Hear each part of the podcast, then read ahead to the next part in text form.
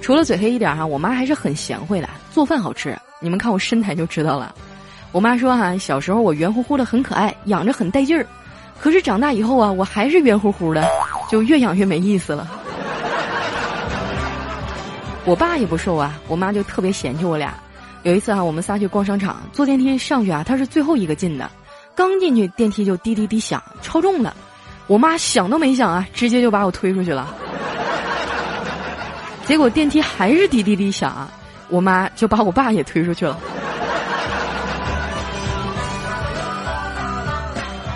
天天受这样的打击啊，我就决定去减肥。每天在家啊，跟着学郑多燕的减肥操。有一回啊，我在屋里特别认真的跟着跳，声音开的挺大的，正在做半蹲向后拉伸手臂。回头呢，就看见我妈盯着我。我说：“你啥时候进来的呀？”我妈说：“有一会儿了。”然后她又问：“闺女啊，你是不是加入什么邪教组织了？今天有祭天活动啊？”跳完减肥操，汗流浃背的。我想跳了这么长时间，怎么也应该瘦点吧。我们家有个体重秤，我就踩上去量了一下，我发现自己啊，竟然还胖了十斤。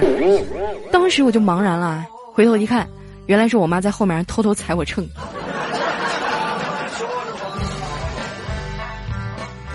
我从到了上海以后啊，就是一个人住了。我妈偶尔过来看我，我不在身边啊，她也挺寂寞的。